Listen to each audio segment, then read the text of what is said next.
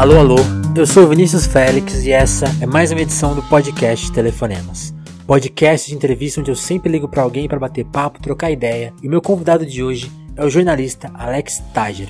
Eu convidei o Alex para contar mais sobre a série de matérias sobre os atingidos pela queda da barragem do Fundão. É, são matérias que estão no livro Soterrados, mas que também podem ser lidas no site da revista Saci, um projeto tocado pelo próprio Alex. É, antes eu preciso avisar que essa entrevista foi gravada ano passado, antes do que aconteceu em Brumadinho. Mais um crime semelhante ao que aconteceu em Mariana, né?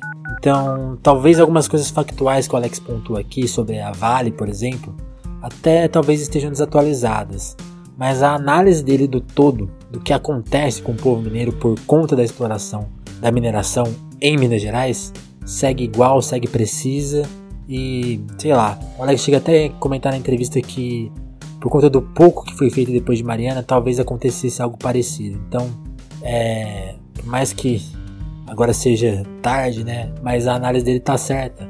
Então, acho que a entrevista segue muito valiosa.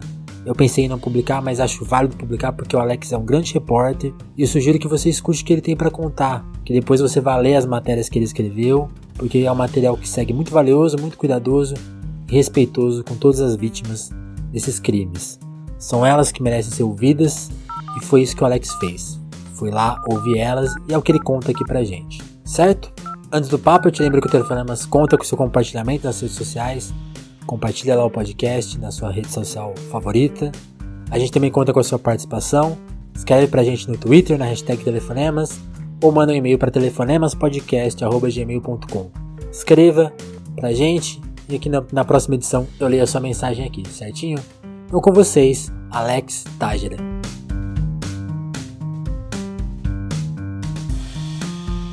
Conta assim, obviamente que a gente tá falando de Mariana, a gente sabe que é o, o rompimento da, da barragem do fundão que aconteceu ali na, em Bento Rodrigues, né? Uhum. Que fica uns 30 quilômetros de Mariana, né? É, mais ou menos é, isso. É ali que começa o desastre. Eu queria que dá, dá um resumo para quem tá, clicou aqui no podcast tá, não, não sabe de nada de Mariana. Assim, dá um resumo rápido do que aconteceu ali naquele dia. Que dia que foi? 3 de novembro? 5 de novembro de 2015. Mano, é, em resumo, é, mais ou menos o que aconteceu foi o seguinte: em 5 de novembro de 2015, na, na, na, na madrugada desse dia, né, uma, lá pelas duas, três horas da manhã, uhum. é, é a, uma, a barragem do Fundão, né, que é ali é, localizada ali em ali a cidade mais perto era em Bento Rodrigues, e essa barragem, que é uma barragem da Samarco, era uma barragem relativamente grande, é, não era a maior que eles tinham, mas era uma das maiores, e era uma barragem de minério de ferro, ou seja, eles extraíam o minério de ferro, eles jogavam os rejeitos de minério, que é tudo que não é ferro. Quando, quando os caras, quando a mineradora ela faz o processo de, de mineração, ela pega, ela minera o ferro uhum. e ela pega todos os rejeitos desse ferro, tudo que não é ferro nessa terra que ela pega, e joga numa montanha e mistura com areia. Só que, aí, só que aí os caras, é, por uma série de fatores, por, por negligência da empresa, por, é, por mais por negligência mesmo, porque eles sabiam que, que, a, que a barragem estava correndo riscos, porque eles estavam eles estavam fazendo a barragem de um jeito que ia dar, ia dar merda. Entendi. E, e aí, por uma série de fatores, no dia 5 de novembro, essa barragem caiu, veio abaixo. E aí, quando ela veio abaixo, ela destruiu Bento Rodrigues, que é a cidade mais perto, destruiu Paracatu de cima e Paracatu de baixo, que eram outras duas, dois povoados ali do lado. Próximo. E aí, ele, ele foi levando tudo embora, e no, no, nesse mar de lama, chegou no, no ele desagou no rio, né? No, no, no caso que era, acho que era, é o Rio do Carmo, né? Que chama. Uhum. E esse Rio do Carmo, ele é um afluente do, do Rio Doce. E, e aí esse, o Rio do Carmo, o Do desagou no Rio Doce, com a lama tudo, aí, o, aí fudeu tudo, né? Porque a lama entrou no Rio Doce, aí matou o Rio Doce, e, e, e ela foi meio que correndo, assim, por todas as afluentes do rio, como certo. se fossem veias, como se fossem veias, assim, elas foram correndo e foi destruindo tudo que ela via pela frente. Entendi. E várias dessas afluentes cortavam cidades lá de Mariana e de, do Espírito Santo. E aí, ou seja, além da destruição da, da, da física da cidade, ela, a, a, lama acabou destruindo todos, todas as vias fluviais dessa cidade, né? Todas as, e que está totalmente relacionado também à a, a, a, vida das pessoas, né? A forma como essas pessoas viviam. Sim, pescavam. Quem, quem vive, quem vive perto do rio naquela região ali tem, tira a sua subsistência do rio, né? Isso, não, e foi, foram as pessoas mais prejudicadas, foram as que foram as que viviam mais perto do rio. Elas tiveram que sair de casa praticamente instantaneamente. Uhum. E, e, e, e, basicamente é isso. Assim, a, a, foram mais ou menos 3 milhões de pessoas afetadas ao longo da bacia do rio, porque o rio, ele é, o rio Doce ele é, o, ele é o. Agora me fugiu, mas ele é o segundo ou maior, o, o terceiro, acho que ele é o segundo maior rio do Brasil. Ele só perde para o rio Amazonas, e, em termos de, de comprimento. Né? Ele corta centenas de cidades. E, ele começa lá no, na foz do rio Doce, em, em, no Espírito Santo. Na verdade, ele deságua lá, né? Aí, mas ele corre o o, os dois estados inteiros, praticamente, Minas Gerais e Espírito Santo. E aí, todas as pessoas que moravam perto do rio, que são milhões de pessoas, é, tiveram muitos problemas. Desde problema de cheiro, de não conseguir conviver com um odor bizarro que vinha do rio por causa da destruição do, da, da barragem, é, até com falta de subsistência, não poder se alimentar, não poder tomar um copo d'água, porque a água, a tá água podre. que a pessoa tomava, água, exato, a água que a pessoa tomava tá, é, vinha diretamente do rio e tá, tá contaminada com metal pesado, e, enfim, milhares de desdobramentos. Né? Agora a gente está tendo desdobramentos mais socioeconômicos, que, que são os, os desdobramentos das pessoas não terem é, mais condições de trabalhar, elas não porque, assim, muito, muito cara lá era pescador, por exemplo, ou muito cara lá trabalhava na mineração mesmo. A Samarco, a Samarco declarou falência, praticamente declarou falência, porque eles estão, não tecnicamente, né, assim, no linguajar popular, ela praticamente declarou falência porque ela tá muito fodida de grana. E, e as pessoas que viviam, por exemplo, de venda de peixe, de venda de frutos do mar, caranguejo, tal, tal, tal. Não fazem mais. Frutos do mar não, não é que não é mar, mas é, de, de, enfim, caranguejo, de, mano, aqueles. Tem uns bichinhos lá, aqueles. aqueles como se fossem uns vôngoles do rio, assim, chama sururu. É, os caras que vendiam tudo isso, eles praticamente não têm não tem mais emprego. E aí não tinha emprego na mineração, que era onde basicamente era a, a, o sustento das pessoas. Não tem também mais emprego relacionado ao rio. A agricultura também, também ficou, foi debilitada, porque as pessoas utilizavam. O, rio ele era, ele era a forma. De irrigação. Em que aquela terra é, ele era, exatamente, ele era a ligação entre a terra e a produção das pessoas, porque a, o rio que tornava a terra mais Entendi. fértil. Né? E aí, com, com, a, com a, o turbilhão de rejeitos que chegou lá de minério de ferro, contaminou aquele solo de um jeito que ele está praticamente morto. Ele não está 100% morto, mas ele está praticamente morto. A parte que você entra nessa história, você foi, foi você foi visitar as cidades um, um, ano depois, né, mais ou menos. É, foi exatamente. Foi o seu trabalho de conclusão de curso. Quando que você se interessou pelo assunto? Você se interessou na época ou, ou você decidiu ir lá depois? Que que, como, como que você decidiu? Porque,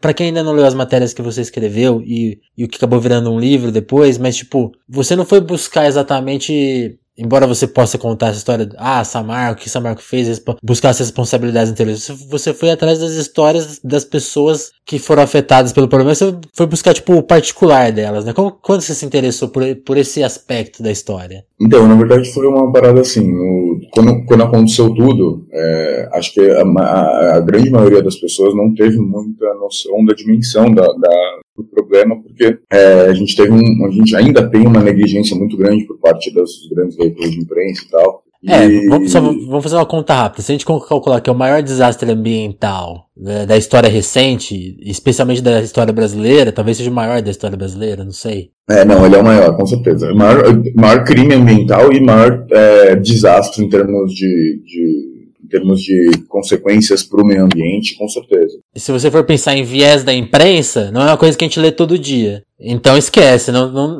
a importância devida já não está dada, né? Exatamente, exatamente. Ou seja, os, os, caras já negligenciam naturalmente o meio ambiente, Sim. né? Com o perdão do trocadilho. Os caras já negligenciam naturalmente o ambiente. Os caras já negligenciam naturalmente questões que é, não tangem normalmente a economia, a política, a políticos famosos, ou enfim, é esse tipo de, de, de notícia Sim. quente, né? E, e no, no, naquele momento que aconteceu tudo isso, tipo, eu também não tinha a, a devida noção do que tinha acontecido, do que, do que de quantas pessoas tinham sido afetadas, do, da quantidade de gente que realmente foi atingida pela lama, né? E, e, e aí eu, eu, fui, eu fui dando uma, uma revirada nessa, nessa parada das, das barragens e eu tinha percebido que não era uma coisa. É, obviamente que foi um caso específico esse em que, em que desabou, foi o maior crime da história do Brasil, mas já havia acontecido antes, outros desabamentos de barragens e outros, outros é, incidentes, né, nesse sentido de, de, negligência das mineradoras, de negligência da, de hidrelétricas, de até por parte do próprio Estado, é, e, e tinham acontecido crimes nesse sentido, em que as pessoas ficavam totalmente desamparadas, não nessa proporção de Mariana, mas já tinha acontecido. Já tinha acontecido em Minas Gerais menores. É, é, casos menores de, de, represas, represas de hidrelétricas que tinham invadido cidades. E tem até gente que foi duplamente atingida, né? Que é como as pessoas se, se chamam que é, que é uma pessoa que, sei lá, morava ali perto de uma barragem uma barragem de hidrelétrica da. Eu esqueci o nome da empresa agora, mas tinha há, um, há mais ou menos uns 10 anos já tinha acontecido um, um crime nesse sentido. Aí o cara de, se mudou. De, aí o cara se mudou, aí o, ou o cara continua até na mesma casa. Ah, resolveu o problema tal, e pau, e veio Caralho. essa. Então, quando eu percebi que era uma parada assim, é, não recorrente, né, mas que já tinha acontecido outras vezes, que o Estado e as empresas já tinham sido negligentes, é, eu percebi que não era uma parada muito é, pontual, assim, eram, eram consequências que... É um problema constante da região, né? Exato, um problema constante da região, um problema de uma, de uma região que é até um dos, um dos títulos dos capítulos do livro, lá do livro Soterrados que eu escrevi, é, chama a Mariana está viciada em mineração, que é uma das uma das personagens fala isso, né? Que a, que a cidade que a cidade e as suas cidades ao redor estão viciadas em mineração, estão viciadas em são muito dependentes, né? O que ela quer dizer, são extremamente dependentes da mineração, principalmente do minério de ferro. Só, desculpa te cortar, mas é engraçado você comentar isso que eu tinha, eu, eu tinha notado justamente essa fala quando ela quando ela fala que tá viciada em mineração, eu anotei aqui, ah, viciada em mineração, eu ia te perguntar isso. E aí acho que, sem querer adiantar muito a história, mas provavelmente, uma coisa que você pode contar pra gente é que esse, o problema do, do, rompimento da barragem não gerou nenhuma comoção do tipo, mano, vamos minerar menos e parar de fazer isso, porque é. daqui a pouco vai dar de novo, né? Porque a mineração continua, né? Esse, esse vício Inclusive, continua. É, é, só deixando registrado que assim, essa Marco, nesse momento agora, ela está construindo uma barragem é, até maior que essa que, que desabou no, Detalhe em 2015, né? Só um detalhe, ou seja, é, não houve essa reflexão e, e, isso diz muito sobre, sobre o poder da Vale no Brasil, porque a, a Vale é a empresa maior acionista da Samarco, que é a responsável pelo crime. E isso diz muito sobre o poder da Vale no Brasil. Hoje a Vale é a maior empresa do Brasil. A Vale é a maior empresa com maior valor de mercado na bolsa. Ela tem as ações mais valiosas. Ela é a empresa mais poderosa do país. Certo. E e acho que isso diz muito sobre essa questão que você levantou agora de tipo não não não ter acontecido uma reflexão em torno do problema da mineração, que não é só esse problema de poder dar poder dar uma merda enorme dessa, matar um monte de gente, destruir a vida de um monte de gente é, tem um, um, problema de que ela é prejudicial mesmo para o meio ambiente, dessa forma predatória que uhum. ela é uhum. feita. E também ela está atendendo aos interesses do, do capital estrangeiro, né? Se você me permite a, esse jargão marxista. mas, tá, tá, tá, autorizado. Então, assim, em nenhum momento houve essa reflexão de que, é, apesar do, da mineração ser um fator importante econômico do país, ela precisa ser revista em como ela está sendo feita, porque ela está destruindo o país, ela está é, é, essa forma predatória é totalmente sem sentido. E não volta para as pessoas essa riqueza. Sim. É, esse é o, eu acho que talvez seja até o pior dos problemas. Que aí você vê lá, nas, você vê em Minas Gerais, por exemplo, nas cidades é, onde mais tem, onde mais se vê a mineração, Mariana, Barra Longa e tal, é, onde mais se via, né? É, são cidades que não viam, não viam o lucro dessas empresas, não viam os royalties, não viam é, nenhum investimento, nenhum retorno dessa exploração que elas é, sofrem. porque ou seja, além. É, só, só, não, falei, falei. Por mais que exista, exista, desigualdade, por exemplo, no agronegócio, por exemplo. Se você for pegar o agronegócio, tem muita gente que fica rica, assim, nem não todo mundo, obviamente, né? Os trabalhadores, mas se você for ver assim, as cidades que onde tem agronegócio são cidades que prosperaram, né? Cresceram muito. Entra, entra é, o mercado de consumo, começa a ter shopping, começa a ter condomínios. Exato. Aquela região ali continuou muito pobre, né? Continuou vilarejos, continuou uma coisa muito. Sim não, por um lado ainda foi preservado o estilo de vida das pessoas, mas por outro, por exemplo, a cidade de Barra Longa, que é onde eu, onde eu me hospedei em 2015. Sim, onde está a maioria dos seus personagens. É, é uma cidade que tem literalmente dois, é, duas unidades de saúde, não dá nem para chamar de hospital. É uma, uma UPA, famoso postinho. de atendimento, e, e, uma UBS, que é uma unidade básica de saúde, que é um, exatamente um postinho. E o outra UPA, quando eu estava lá, tinha acabado de ser inaugurado, ou seja, era até, até 2015, 2016 eles viviam com uma UBS na cidade inteira. E, ou seja, uma cidade de 6 mil pessoas, que tem praticamente nenhuma estrutura de saúde uhum. pública. E, então, nesse, nessas horas que você observa como a mineração não, não, não existe um balanço, né? não existe uma contrapartida para as pessoas. A Vale, a PHP e essa marca, elas ficaram realmente muito ricas explorando minério mariano e outras empresas, né? mas não houve uma contrapartida para a população, ou seja, o, o, país, de certa forma, não ficou mais rico, né? Quem ficaram mais ricos foram os acionistas Sim. das empresas. Que histórias você destaca que você viu lá? Porque, por exemplo, em Barra Longa, que foi onde você ficou hospedado, um, um cenário que você mostra ali, um ano depois da tragédia, eu fiquei sentindo parecia um filme de ficção científica, sabe? Quando a cidade é uma cidade invadida ali pós-guerra, e aí as pessoas não sabem o que está acontecendo na própria cidade delas, que são várias pessoas trabalhando em coisas que não, não se sabe para quê. É... Conta um pouco desse cenário que você encontrou lá, tipo, um ano depois do desastre. É uma cidade em construção que ninguém sabe o que está sendo construído, parece. É, é exatamente. É, eu cheguei lá em agosto, foi mais ou menos em agosto de 2016, aí eu fiquei mais ou menos até novembro, aí foi, quando eu cheguei lá, tinha dado mais ou menos seis, sete meses do, do crime lá, de, da, da queda da barragem. E, e era é mais ou menos isso como você descreveu. Eu cheguei lá, a cidade estava completamente em obras, desde a estradinha que dava acesso à cidade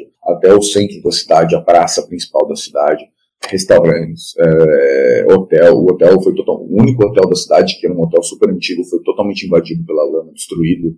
Não tinha mais condição de receber nenhum turista, ninguém. É, e era mais ou menos isso. Você, você ia conversando com as pessoas, as pessoas não tinham a menor noção do que aqueles funcionários da Samarco estavam fazendo lá. Porque o que aconteceu? A Samarco loteou a cidade, loteou com centenas de, de funcionários, é, recalchutando, recalchutando os paralelepípedos da rua, arrum, tentando tirando, tirando a lama de um lugar, da, da, da, praça, botando em outro lugar. E aí esse era um cenário meio de guerra.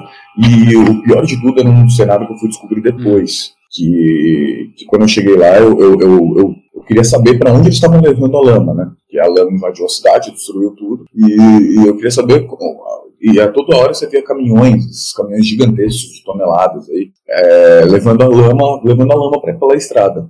E eu perguntava, porra, como será que tá indo essa lama? Aí eu descobri que a Samarco, é, simplesmente sem nenhuma autorização, é, sem, sem, nenhum, sem nenhuma autorização do governo, sem nenhuma autorização do IBAMA, porque ela precisaria de uma autorização do IBAMA para fazer isso, ela estava fazendo um depósito de lama, de certa forma clandestino, num, num, num, numa, num bairro periférico da cidade. É, me fugiu o nome agora do bairro. Ah, lembrei.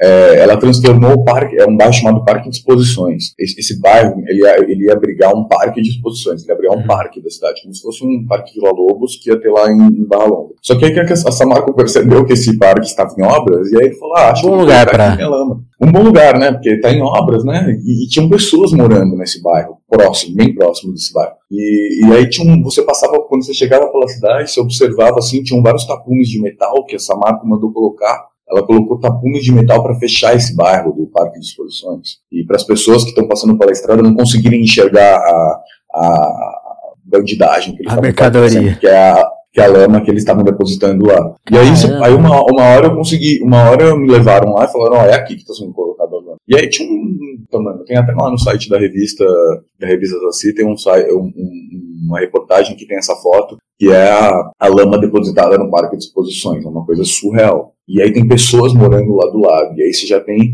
uma comprovação científica de que essa lama tem metais pesados, tem dá vários problemas de saúde para as pessoas. E, e, até agora não foi feito nenhum, nenhum nem, foram atrás dessas pessoas que moram nesse parque de exposições.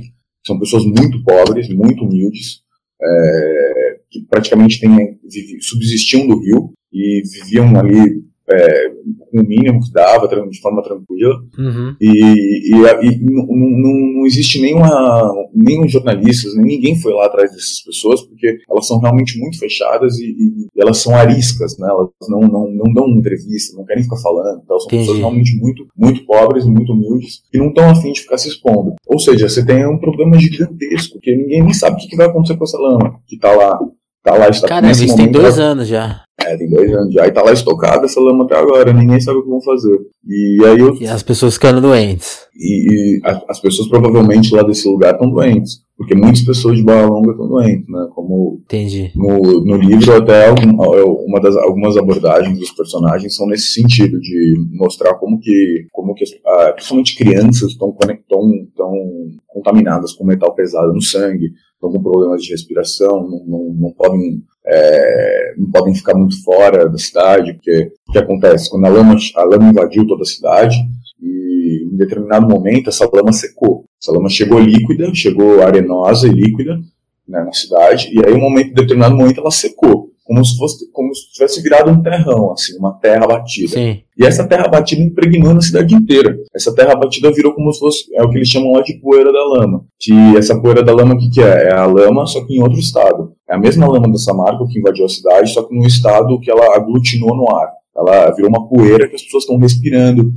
Essa poeira está tá no, tá no alimento das pessoas, essa poeira está na água das pessoas. Essa poeira é, ela é muito prejudicial para quando a gente respira. E também para nossa pele, enfim, é, porque ela é o que? É uma poeira que está contaminada com arsênio, uma poeira que está contaminada com chumbo, com, com minério de ferro, ela está contaminada com vários tipos de metais pesados que a gente ainda, a gente ainda nem tem muita noção. Que precisaria ser... É uma coisa a longo prazo, né? É uma coisa a longo prazo que precisaria ser feito um estudo muito caro. Inclusive, eu estava falando com uma médica esses dias, numa matéria aí que eu escrevi para o UOL no, no dia da, da, dos três anos da, da queda da barragem. Uhum. E eu estava falando com uma médica e ela falou que seriam necessários assim, milhões de reais para financiar uma pesquisa, para entender mesmo qual que é, é o que está acontecendo ali com aquelas pessoas de Barra Longa, principalmente porque por causa da poeira da lama e as pessoas não não, não se desenvolveram. Desde 2015, que caiu a barragem, as pessoas de Barra Longa, que é onde eu tenho mais, mais contato, é, elas estão simplesmente estagnadas no mesmo lugar,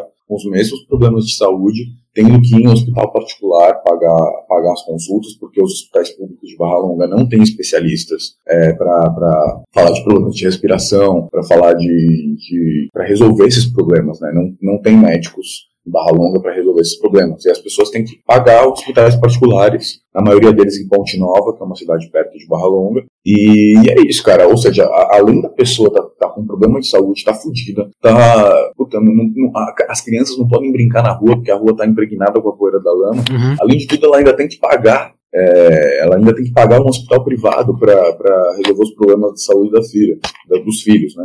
Entendi. E, ou seja, ela é é, é triplamente, quase. Tri, exatamente. São, são, ela toma, as pessoas lá tomaram burdoadas de todos, de todos os lados, né? E, fa, o mais absurdo. Sim. Pode continuar. Só, só, completando, o mais absurdo dessas pessoas que tiveram problemas de saúde, muito provavelmente quem vai ouvir é, vai questionar, ah, mas e aí, a Samarco não vai fazer nada, não fez nada. Essas pessoas que tiveram problemas de saúde recorreram a Samarco, foram na Samarco, falaram, olha, eu, eu tô com esse problema de saúde aqui, eu tô fodida, eu já fiz um laudo, é, minha filha tá com arsênio no sangue, minha filha tá com problemas respiratórios, já fiz um laudo médico, e a mineradora simplesmente ignora. Ela ignora, ela trata as pessoas que nem lixo e ainda manda, manda aquela típica do patrão brasileiro, né? Vai procurar seus direitos, uma parada assim. Ah, tá com algum problema? Entra na justiça, vai procurar o Ministério Público, vai procurar seus direitos por aí. A gente não a tem, se vê na justiça. A gente não tem responsabilidade, exato, a gente se vê lá no tribunal. Então a situação tá mais ou menos essa, isso Entendi. não mudou. Entendi. Por mais que as pessoas achem que tem acordo, que o Ministério Público formou um acordo com as empresas, não formou, esse acordo não foi homologado, todos os acordões foram, é, tentaram ser feitos, não deram certo. Aquela história de 4 bilhões, aquilo lá nunca foi para frente. Não, nunca foi para frente e não vai para frente, porque as empresas estão devendo muito mais que isso, é muito mais dinheiro, uhum. tem muita coisa envolvida nisso, tem vários processos correndo, tem processo no âmbito criminal, que os, que os diretores da Samarco estão sendo processados por homicídio, e tem um processo no âmbito civil que a Samarco está sendo processada e a Vale, a BHP, estão sendo processados para indenizar as pessoas. Então tem vários tipos de processos correndo, nenhum deles, nenhum deles foi para frente. E são, e são processos das vítimas contra as empresas ou, ou chega a ser aquela coisa do Estado processando as empresas? Não, é o Estado, é o Estado, é o uhum. Estado por meio do Ministério Público, né, no caso. São, são no caso das, das no caso das ações, ações indenizatórias, né, são as ações civis públicas que são é, implementadas pelo, pelo Ministério Público, se eu não me engano é o Ministério Público Federal junto com o Ministério Público de Minas Gerais, é, e aí é, essas ações civis públicas elas querem dinheiro para as pessoas e querem que elas tenham uma, uma segurança financeira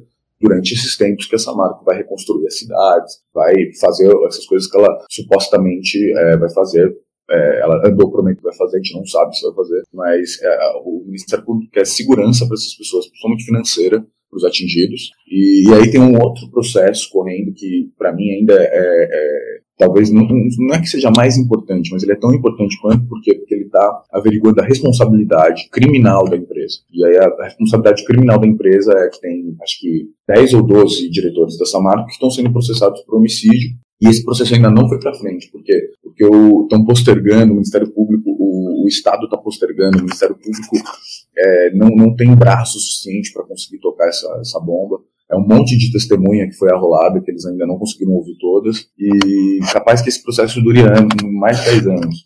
É só, de, só para ver se é a responsabilidade criminal das pessoas, da, dos, dos, diretores da Samarco e da Vale. E, e, mais ou menos é isso. E nesse momento também está sendo reconstruída a Bento Rodrigues, né? A primeira cidade foi destruída, está sendo reconstruída pela, pela Samarco, né? Por meio da Fundação Renova, que foi uma fundação que eles criaram para gerir os, os, os problemas dos atingidos mas que na verdade acaba atendendo mais aos interesses das empresas. É, e aí agora está sendo reconstruída a cidade, depois de uma votação, de escolher o terreno e tal, e as outras cidades também vão ter, ser reconstruídas, só que ainda não foram feitas essas votações, as pessoas ainda não sabem é, quando, que vão, quando que vão poder votar, escolher o, o novo terreno para novas para as novas cidades e as coisas estão meio estagnadas nesse sentido. E, e, e aí uma coisa que você disse são, são vários pequenos conflitos, né? Porque aí Aí a, a, própria população começa a ficar meio que contra a população, foi meio uma coisa que meio que eu tentei entender nos textos, tipo assim, porque as pessoas que foram mais atingidas começam a competir com as que foram menos atingidas, e aí, tipo, elas começam a entrar no, no âmbito de discussão, não, quem vai receber o quê? Tem,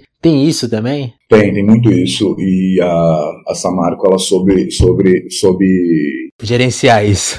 ela soube se aproveitar muito bem disso, ela soube se aproveitar muito bem desse, desse desespero das pessoas. Ela trabalha numa política muito é, minuciosa, assim, maquiavélica mesmo, de estabelecer vínculos negativos, cartão um cartão, como se fosse uma espécie, não, não Bolsa Família, mas um, um cartão de, de, renda mínima para as pessoas que, que, ela julgava que necessitavam. Ela julgava. Ela julgava é, de forma unilateral quem, quem, que famílias iam ter esse acordo. E aí vamos supor, eu e você, a gente morava um do lado do outro. Certo. Aí a lama invadiu nossa rua, só que a lama chegou na porta da minha casa, na sua casa a lama invadiu e destruiu tudo. E eles iam, chegavam em você e davam um cartão, falavam, não, Félix, ó, tá aqui o cartão, R$ 1.300 por mês para te ajudar e tal, certo. e tal. Só que aí eu, que sou seu vizinho, não ganhei o cartão, sendo que minha vida foi praticamente tão afetada quanto a sua. Você, sua casa não foi destruída, mas você também parou de trabalhar, parou de... exato. Exatamente, eu também tive meus problemas, meu, meu tô respirando ar todo fodido, meus filhos também não podem sair na rua,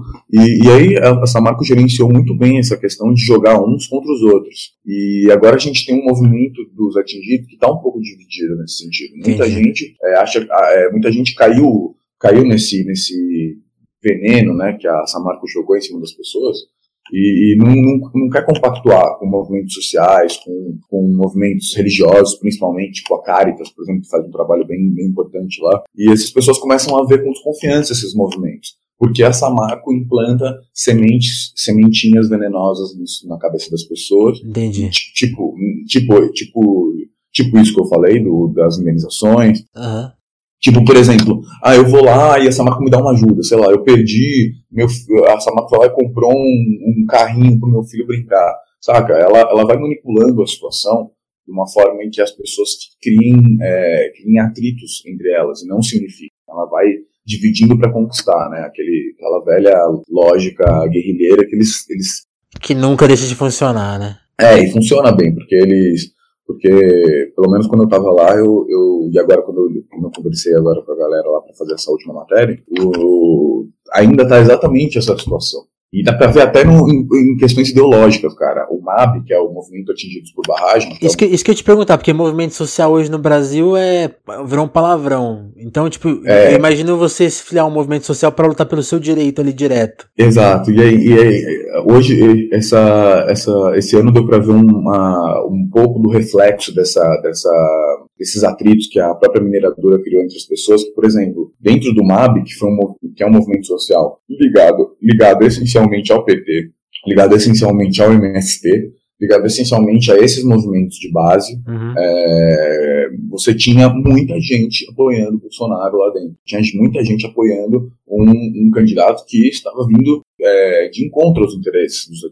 candidato que vinha falando em desregulamentar, em, em juntar o Ministério do Meio Ambiente com o Ministério da Agricultura, que para mineração seria uma tragédia.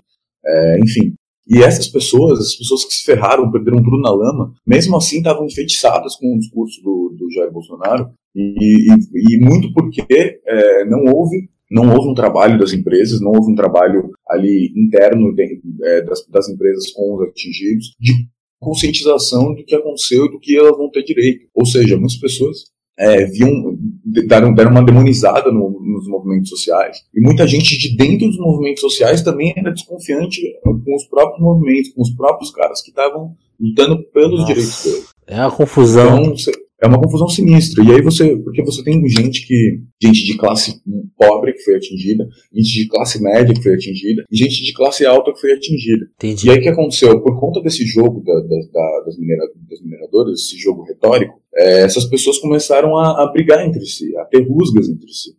E isso gerou esse tipo de atrito. E aí esse tipo de atrito, é, é, por exemplo, nessa eleição eu consegui ver, porque eu participo do grupo do WhatsApp aqui do, do MAB, e eu consegui ver as pessoas brigando, as pessoas que moram próximas, que têm os uhum. mesmos problemas, que deveriam estar lutando na mesma trincheira, brigando por causa dessa, dessa polarização entre PT e Bolsonaro. E, e é uma coisa, assim, triste pra caramba, né? Porque é, e, e, e, voltando àquela coisa, a gente, a gente deu uma destacada aqui na, na, na, questão da imprensa. Por mais que você. É, acho bom quando a gente fala de imprensa, é bom falar assim, em, em, na, coisa, na, na, história do viés. Assim. Se você for procurar boas histórias sobre Mariana, sobre, a tragédia, sobre o acidente, sobre o, o, crime, você vai encontrar. Você vai encontrar matérias que denunciam, vai, que, vai encontrar os seus textos que tem as histórias mais pessoais. E... Agora, o viés, que é aquela coisa assim, que eu, eu chamo de assim, tá todo dia no Jornal Nacional, sabe? Aquela coisa. Exato. Não tá. Não. E, aí, e, aí, você vê o reflexo nisso, né? O viés, o viés das campanhas políticas em nenhum momento tratou da, do, desse assunto. E aí você vê as pessoas que estão diretamente ligadas discutindo política como se aquilo não, não tivesse nem ligadas à vida, à vida delas. É bizarro. Não, e o único, o único jornal que, que tratou desse assunto e tratou desse assunto da forma mais superficial possível, que foi falando Jair Bolsonaro e Fernando Haddad não têm planos para Vale, não, são, não, estão, não estão nem aí para esse assunto, foi, uhum. o Estadão, foi o Estadão, foi o Estadão com uma materinha de agência, assim, em três, quatro parágrafos, é, é, basicamente falando que nenhum dos dois candidatos tinha planos, nem tinha ideia sobre esse assunto. Ou seja, a única matéria falando sobre esse assunto foi falando que eles não tinham ideia sobre o assunto. É isso. E, e, é isso, cara. Você. O que acontece? Toda, todo dia 5 de novembro vai ser essa mesma merda. Vai ser o Jornal Nacional, a Globo News, a Band e a Record, todos esses, esses grandes veículos é, fazendo matérias bonitas, com choro. Eu, eu, não acompanhei, eu não acompanhei esse 5 de novembro. Foi, foi nesse. Você acompanhou? Foi isso? Acompanhei, acompanhei. Foi exatamente isso. Foi, foi, eu, eu tenho acompanhado todo, todos os anos. É, há, um, há, uma negligência, um descaso absurdo durante o ano inteiro, não tem interesse nenhum em cobrir esse, esse assunto durante o ano inteiro, e chega no dia 5 de novembro, surfando nessa efeméride do, do, do, do crime, né, surfando nessa efeméride de, ah, aconteceu há três anos, há dois anos, há cinco anos, enfim, é, fazem essa cobertura, é, ah, vão falando tal, falam com alguns personagens, falam com especialistas, é, só que assim, durante o ano inteiro há um descaso, uma negligência que, que sabe, no dia 5 de novembro não dá para você pegar tudo o que aconteceu em um ano e falar. Você tem que ter uma, uma cobertura um pouquinho mais, mais, mais intensa, mais cuidadosa em cima. E, e até porque é um, um, problema muito sério do país, né? Não é uma questão que aconteceu na Tailândia, sei lá. Um... Pô, essa tragédia americana, essa, aquela coisa. É, exatamente. Mas é isso, cara. E, aí chega em 5 de novembro, acontece, vem mil matérias, vem a Globo News fazendo especial, mini doc, blá blá blá blá blá. Entendi. Mano,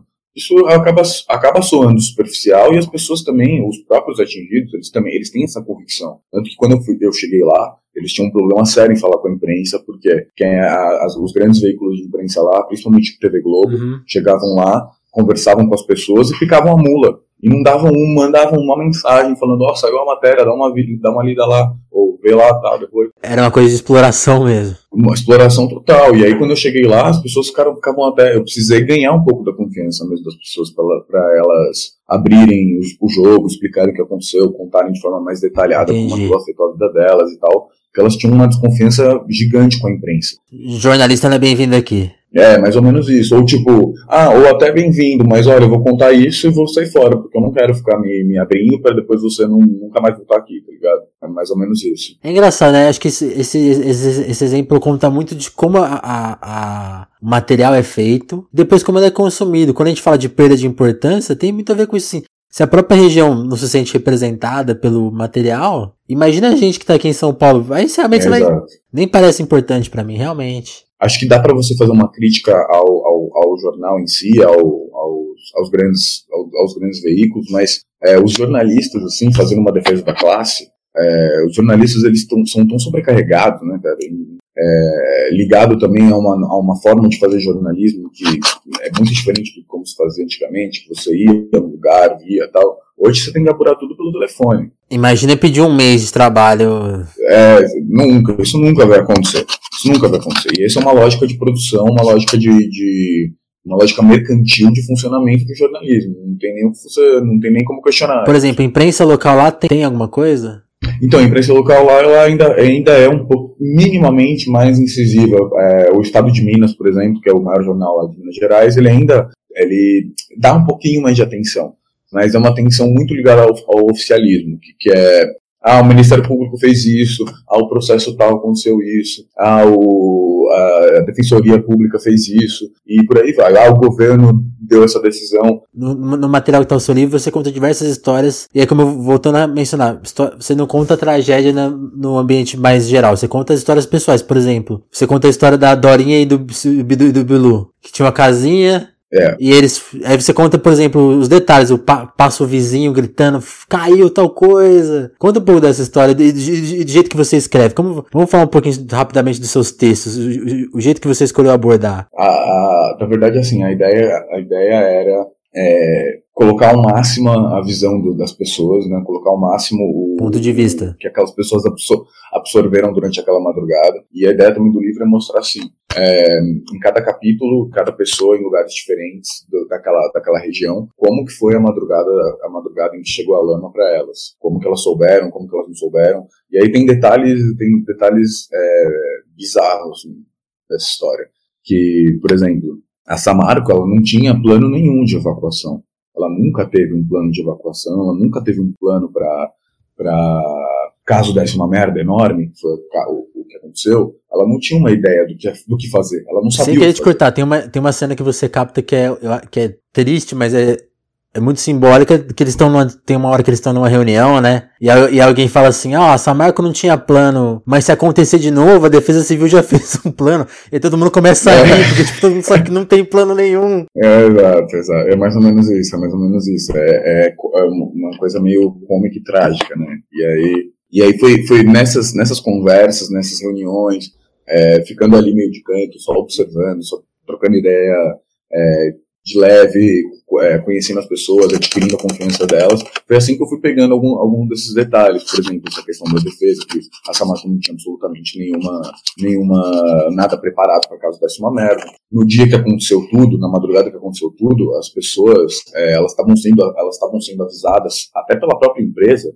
de que não ia acontecer nada, que ia ser só uma marolinha citando o nosso ex-presidente, que ia ser só uma marolinha. Que pode ficar em lado, casa. Pode ficar em casa tranquilo, vai vir um cheiro ruim da lama, vai vir, mas não vai acontecer nada. E quando as pessoas viram, a lama estava passando a 3, 4 metros, entendeu? Uma coisa gigante. É, nesse caso específico da Dorinha e do Bilu, é, eles, eles são pessoas tão rústicas, simplórias, eles, eles são agricultores, né? Comem o que eles plantam, moram na mesma casa que eles eles vivem na mesma casa que eles mesmos construíram, há, acho que, se não me engano, 50 anos atrás, é uma coisa assim. É, é, é, eles são personagens desses meandros do Brasil que a gente pouco conhece, né? principalmente nós, que é urbanoide, a gente conhece pouco esses meandros, pessoas que vivem de forma é, muito diferente do que a gente vive. E, e mais de como pessoas, elas vivem, de como elas pensam, como, ela, como, como elas, elas falam, pensam, de como elas, elas, se relacionam com a terra, né, de como Sim. elas se relacionam com a própria casa, de como elas se relacionam com o ambiente em volta, com o espaço público. É, essas pessoas, a Dorinha e o Bilu, eles viram um helicóptero chegando para resgatá-los e eles se recusaram a subir no Eles ficaram com vergonha, né? Essa... Eles não quiseram passar por. Eles não quiseram. Não, ela, é, é, quando ela me contava essa história, ela falava que ela era uma mistura de medo com, com vergonha alheia, entendeu? Ela, não, ela tinha receio de subir naquela máquina gigante que ela nunca tinha visto na vida. Uhum. E ela também não queria passar por essa, essa, de certa forma, humilhação de ter que sair da casa dela é, desse jeito E, e, e aí. Deu, deu eles pra... optaram a ficar nove dias ilhado, né? Uma coisa assim. Eles optaram. É, eles quiseram. Eles preferiram. Pra eles era melhor ficar daquele jeito, ficar lá na casa deles, sem luz, é, vivendo com os poucos.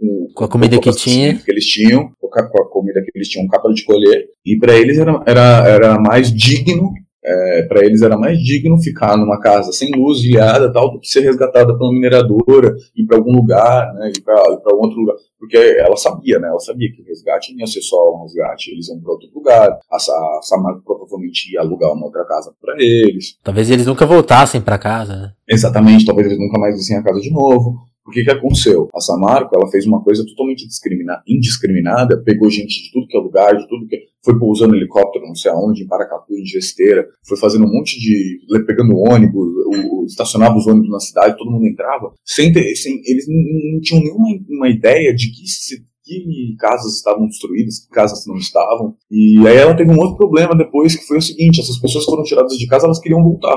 E aí elas viravam para ela, a Samara e falavam, mano, quando eu sair de casa não estava destruído, eu quero voltar para lá, quero voltar para minha casa, mesmo com os problemas que tem lá. Eu quero ficar lá na minha casa. Aí a Samara virava e falava, não, vai dar problema de saúde pro senhor. E o cara falava, não, não, nem a pau, eu quero voltar, não quero ficar aqui.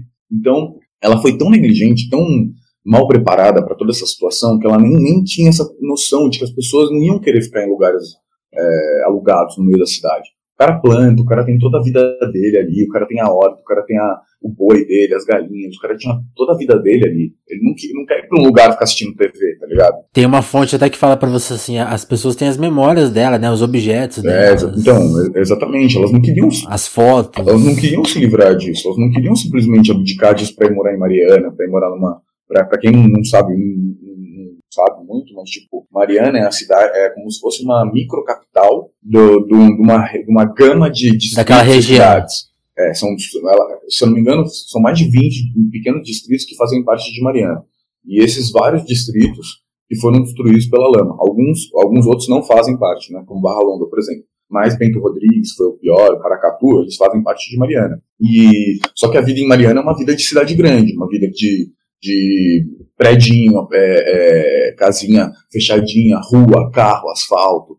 É, não, não tem nada a ver com a zona rural que, que era onde essas pessoas viviam, né?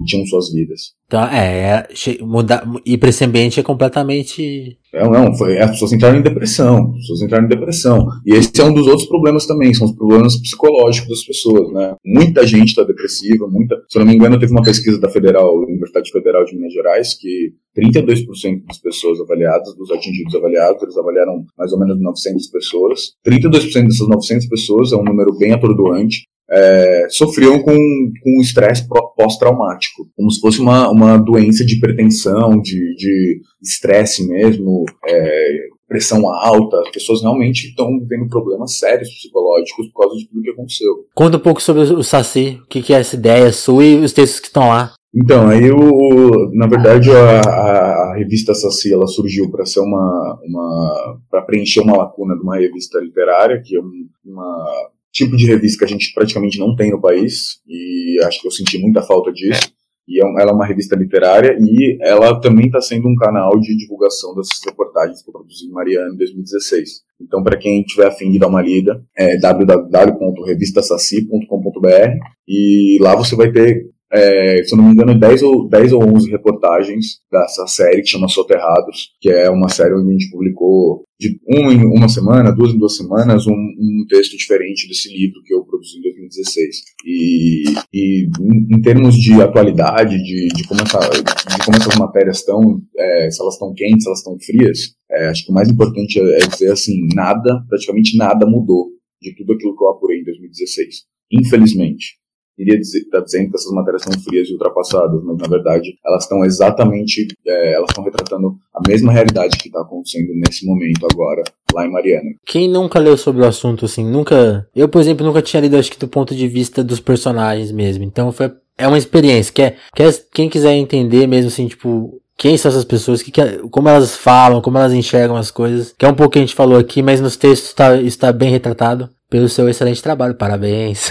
Oh, obrigado, meu camarada. Mas é isso, cara. Aí você vai ter várias nuances lá que não são exploradas, né? Sim, sim. É, as pessoas que as pessoas que foram tiveram suas casas destruídas e foram realojadas em Mariana, essas pessoas sofrem preconceito em Mariana porque elas têm benefícios ou cartão, o cartão com uma renda mínima que elas ganham da Samarco, elas sofrem, elas sofrem preconceito dos moradores de Mariana, é, no sentido de, tipo, ah, olha aí o carinha que veio aí do, do da cidade destruída, ah, o carinha da lama e tal. Tá me zoando. esse carinha aí. É tipo assim, ah, o cara tem o Bolsa Família aí, ó, pô, o cara é um vagabundo. É, exato, exato. Olha o cara, é o vagabundo que tirou o nosso emprego aqui, que veio aqui, que veio alugar nossa casa, que veio.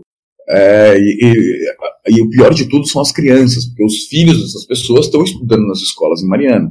E aí eles chegam lá nas escolas, então tem o bullying. em Mariana, tem um bullying, tem uma, tem uma molecada que sofre pra cacete, que é a molecada ficar não só tirando sarro, mas é, é, é, também reproduzindo esse preconceito que eles têm em casa, né? É o pai dele fala, né? Ouve o pai falando merda, já vai falar merda também pra criança. E aí você tem mais essas nuances que, que não foram abordadas com devido respeito, devido carinho pela grande imprensa. E é mais ou menos isso, cara. E tem outras milhares de coisas, essas coisas que as empresas jogaram os atingidos uns contra os outros, é, as manipulações que eles fazem, né? Eles, eles renegam. pra você ter uma ideia, cara, a USP fez um, a USP fez um estudo que eles rene, rene, praticamente renegaram, falaram que não valia esse estudo, que a USP não é independente o suficiente.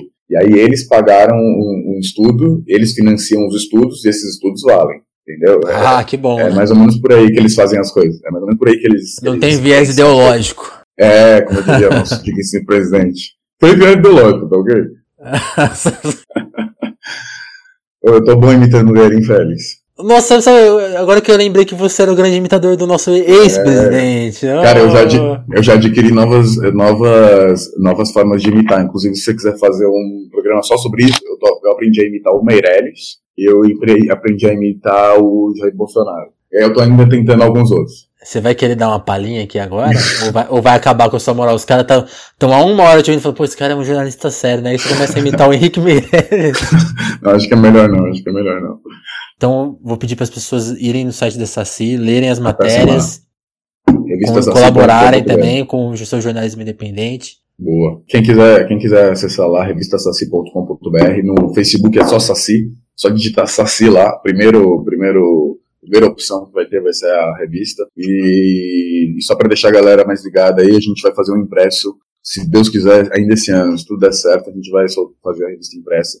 Até o site está meio parado, está meio parado há um tempo, porque a gente está totalmente empenhado em fazer, em fazer o papel. E porque é isso, cara. A, a revista nasceu para ser papel, né? A gente, eu, eu construí o site no sentido de já, já, de certa forma, adquirir uma gama de leitores, de, de ver quantas pessoas estariam interessadas mesmo em, em fazer parte da parada, até para abrir chamamento para escritor, que vai rolar também, mas novidade serve com chegada do, da revista impressa, número zero. Valeu, Alex. Até mais, então. É nóis, irmão. Um abraço.